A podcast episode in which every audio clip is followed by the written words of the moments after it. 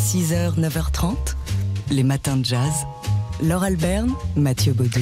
Et aujourd'hui, on se souvient du cornettiste Nat Adderley, né un 25 novembre, c'était il y a 90 ans aujourd'hui. Ouais, en 1931, Nat Adderley, le jeune euh, frère de Julian Cannonball Adderley. C'est pas facile d'être le petit frère de- d'un génie, de Julian Cannonball Adderley. D'autant que ses parents, leurs parents, avaient décidé qu'un musicien pour la famille, ça suffisait.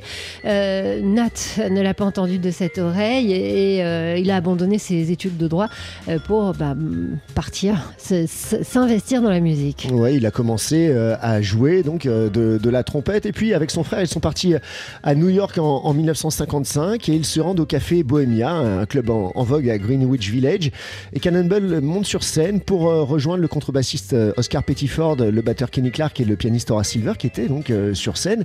Il les rejoint pour buffer. Euh, Ce sera plus tard hein, les membres de leur quintette. Un quintet euh, qui verra passer des musiciens comme Youssef Latif, Winton Kelly ou encore George Duke. Alors Nat Adderley euh, se souvient, on va l'écouter ici, enfin se, se souvenait de cette soirée qu'il nous raconte. Cannon could play fast as anybody. And when they got to the first break, Cannonball pouvait jouer plus vite que n'importe qui. Quand il a attaqué son premier break, il est entré dedans comme ça. Kenny Clark Kenny. Clark l'a regardé depuis sa batterie et s'est exclamé Oh mon Dieu Et après, je crois qu'ils ont rejoué un morceau. Et ensuite, Oscar Pettiford euh, uh, a demandé qui était le trompettiste. Et Cannonball a, a répondu ben, C'est mon petit frère. Et Oscar a demandé Et il joue? Can he play? Et mon frère a répondu Ouais, un petit A peu. Alors Cannonball m'a appelé et je suis monté sur scène. Ken called me and I went up and played. Voilà à la fois le- le- la cruauté du grand frère et en même temps comment il a donné euh, sa chance à son petit frère. Alors euh, Nat Adderley est passé de la trompette au cornet et également euh, il a été en charge de l'organisation des tournées des finances du groupe, ce qui lui a valu un surnom, celui de Straw Boss. Euh, la suite, eh bien c'est euh, Cannonball qui est mort en 75 et Nat Adderley qui a continué euh, de faire vivre ce quintet. Et puis il sort euh, plusieurs disques sous son nom, euh, dont le fameux Walk Song en 1960. Euh, Nat Adderley, donc, dont on se souvient aujourd'hui, 90 ans, jour pour jour après sa naissance. 6h, 9h30, les matins de jazz sur TSF Jazz. Et euh, de, très très bonne heure, on vous fait revivre les petites heures du soir. Euh, C'était hier en direct dans le studio de TSF Jazz. Ça s'appelle Studio Grand Boulevard. Une fois par mois, le studio de TSF Jazz se transforme en club, en club de jazz pour accueillir bah, le concert euh, d'un groupe qu'on veut défendre. Et hier soir, c'était le groupe Danger Zone qui était sur la scène de TSF Jazz. Danger Zone, c'est ce groupe à géométrie variable emmené par le contrebassiste Alex Et le batteur Paul Morvan et qui anime tous les vendredis soirs euh, la euh, jam euh, du Duc des Lombards. Alors ils ont joué une, ben, une- série de standards de composition personnelle. On va les écouter ici. Le choix n'a pas été facile hein, pour vous trouver un extrait. On va les écouter avec une version de Tintin Deo de Dizzy Gillespie. C'est une composition de Chano Posso. Et on s'est dit que pour le matin, c'était pas mal pour vous sortir du lit. Et vous réchauffez un peu. Oui, vous pouvez danser. Ne vous y fiez pas, ça va démarrer.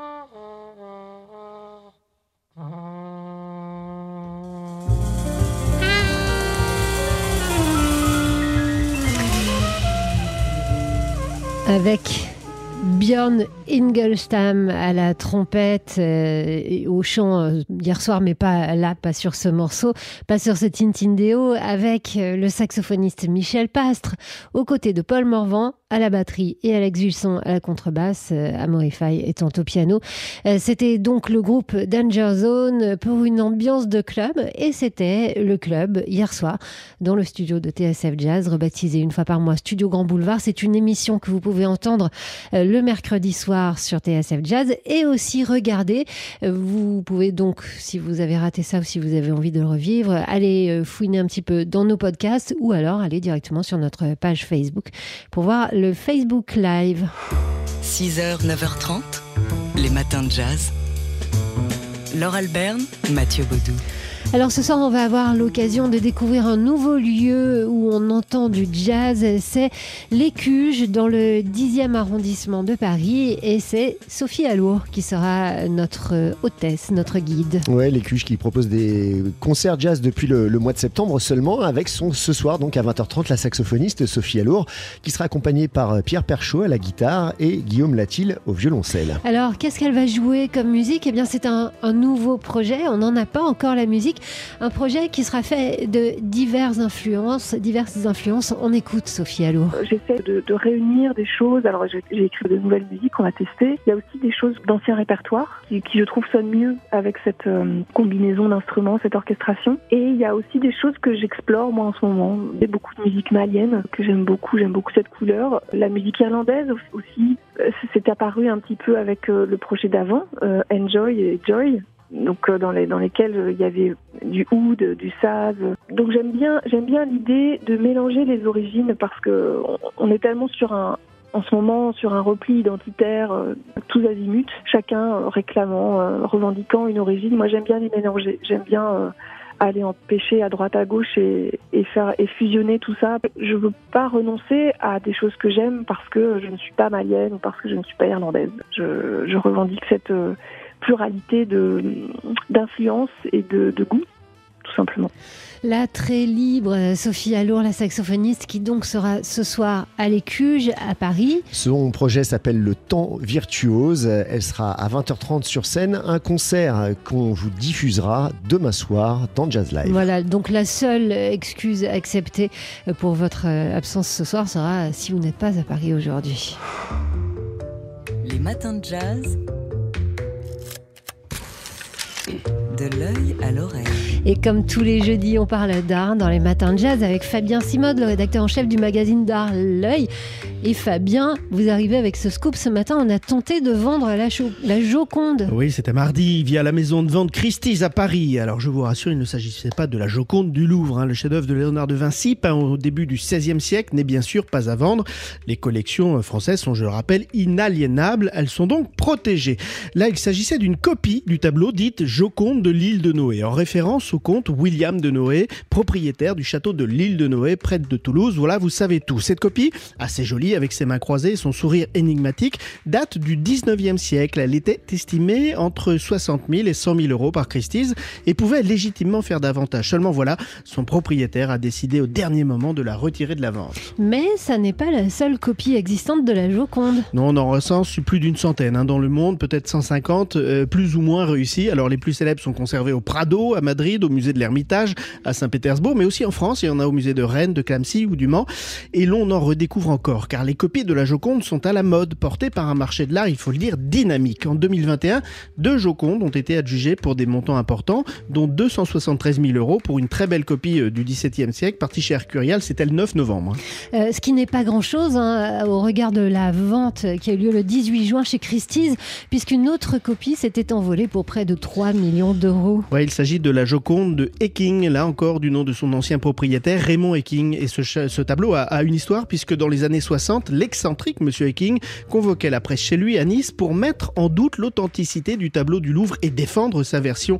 C'est cette histoire rocambolesque, hein, qui, explique ces 3 millions d'euros. N'empêche, cela traduit un double phénomène. D'abord, l'engouement autour de Léonard de Vinci. En, en achetant la copie du Joconde, de la Joconde, on a l'impression d'acquérir une part du chef-d'œuvre, du génie absolu.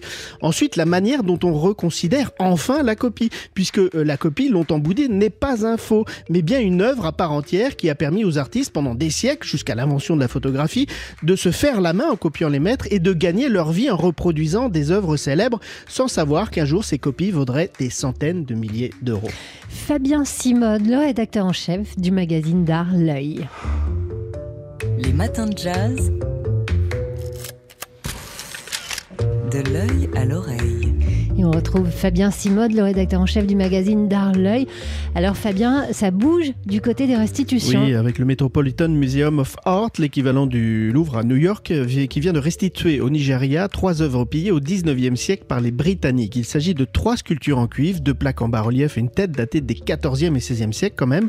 Alors ces sculptures avaient été pillées euh, lors du sac du palais euh, royal du Bénin en 1897 par l'armée anglaise, mais elles avaient été rendues au musée de Lagos dans les années 50. Or ces œuvres bah, se sont retrouvées ensuite sur le marché de l'art dans des circonstances un peu troubles, où elles ont été ensuite acquises par un collectionneur new-yorkais qui en a fait don en 91 au Metropolitan Museum qui les rend aujourd'hui. Alors partout dans les pays occidentaux, les restitutions sont en marche. Ouais, le collège de Cambridge en Angleterre a remis au Nigeria en octobre la statuette d'un coq en bronze. Ces jours derniers, c'est un autre ensemble de pièces antiques qui a été rendu à l'Éthiopie, euh, dont une couronne de cérémonie et un bouclier impérial.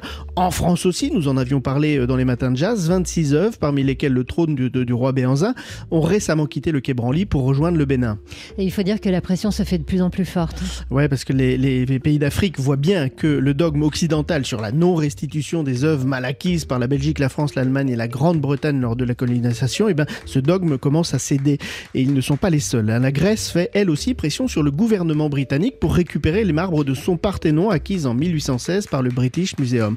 Or, si Boris Johnson avait déclaré en mars que ces, mars avaient été, euh, ces marbres pardon, avaient été acquis légalement par le musée, euh, une manière de dire qu'il n'allait pas les rendre, le Premier ministre vient sous la pression d'Athènes de nuancer sa copie en renvoyant la patate chaude au British Museum. C'est au musée de euh, décider et non plus à lui. Alors pour mieux comprendre ces enjeux qui sont complexes, vous nous conseillez Fabien de regarder un documentaire sur Arte Replay. Oui, je pense que c'est le moment. hein. Ce documentaire de 80 minutes est intitulé Restituer, point d'interrogation, l'Afrique en quête de ses chefs-d'œuvre. Ce documentaire met parfaitement en perspective la réalité des pillages euh, coloniaux qui ont privé les, les- les Africains, selon les estimations, de 90% de leur patrimoine et les efforts des pays de l'Afrique, hein, depuis la conférence de l'UNESCO dans les années 70, pour les récupérer.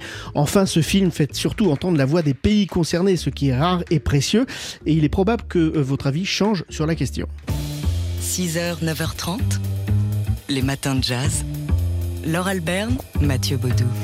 Le, ce soir, la saxophoniste Sophie Allour jouera son prochain projet euh, sur la scène d'un nouveau lieu où on écoute du jazz à Paris. Oui, l'Écuge euh, qui programme du jazz depuis le mois de septembre dernier. Sophie Alour qui sera accompagnée par Pierre Perchaud à la guitare et, et Guillaume Latil au violoncelle pour présenter euh, le répertoire inédit d'un projet intitulé Le temps virtuose. Alors c'est un très joli titre, mais qu'est-ce qu'il veut dire? On écoute Sophie Allour. Alors ça s'appelle le temps virtuose parce que justement ce qui m'intéresse de montrer c'est précisément cette évolution dont le temps est le seul maître. C'est- C'est-à-dire que finalement on, on voit souvent le temps comme quelque chose qui peut être assez négatif parce que ça abîme, mais c'est aussi quelque chose qui nous construit, qui nous édifie.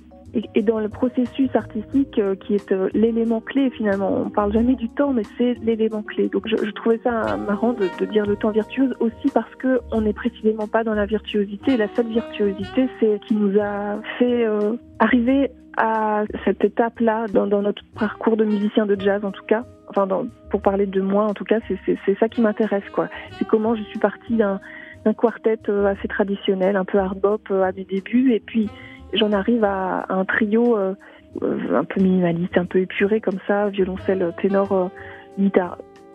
Voilà, la saxophoniste Sophie Allour donc, qui va présenter ce nouveau projet. Euh, ce sera ce soir à l'Écuge, dans le 10e, à Paris. Un concert, là. un, un concert qu'on va enregistrer et vous diffuser dans Jazz Live demain soir à 21h. Les matins de jazz.